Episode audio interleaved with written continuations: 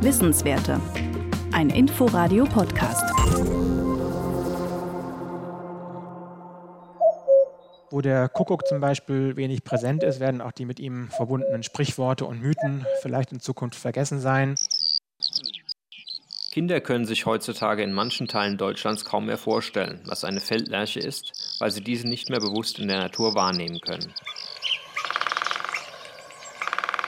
Dazu zählt wohl auch der Gesang der Stare, Spechte, Amseln, Blaukehlchen und vieler anderer Arten, die Kinder durch veränderte Landnutzung und den Klimawandel nicht mehr in der Natur wahrnehmen. Die Entwicklung habe weitreichende Folgen, sagt Sven Trautmann vom Dachverband Deutscher Avifaunisten DDA, einem Zusammenschluss aller landesweiten und regionalen ornithologischen Verbände. Wir wissen, dass biologische Vielfalt ein Wert ist, der von Menschen unter anderem ästhetisch über die Vielfalt von Farben, Formen und eben auch Geräuschen wahrgenommen wird. Und es zeigt sich, dass Vielfalt die Lebenszufriedenheit der Menschen erhöht.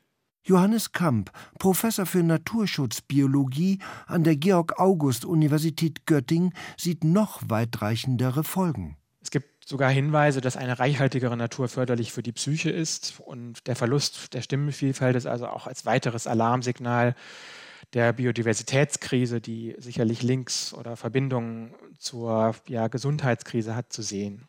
Ein internationales Forscherteam, an dem auch die Universität Göttingen beteiligt war, wollte genaueres über die Veränderungen der Klanglandschaften erfahren und darüber, welche Spezies wo klingt oder nicht mehr. Dafür kombinierte das Team Daten von Langzeitmonitoring-Programmen mit Aufnahmen von über 1000 Arten der Xenocanto Online-Datenbank für Vogelrufe und Gesänge aus über 200.000 Aufnahmeflächen. Dazu kam auch das Monitoring sogenannter Citizen Science, also von freiwilligen Bürgerwissenschaftlern. Die belauschten jedes Jahr zwischen der Nordseeküste und den Alpen häufige Brutvogelarten auf aktuell ca. 1800 vorausgewählten ein Quadratkilometer großen Probeflächen. Die Studie zeigt erstmals, dass die Klanglandschaften in vielen Teilen Europas und Nordamerikas eintöniger und gedämpfter geworden sind.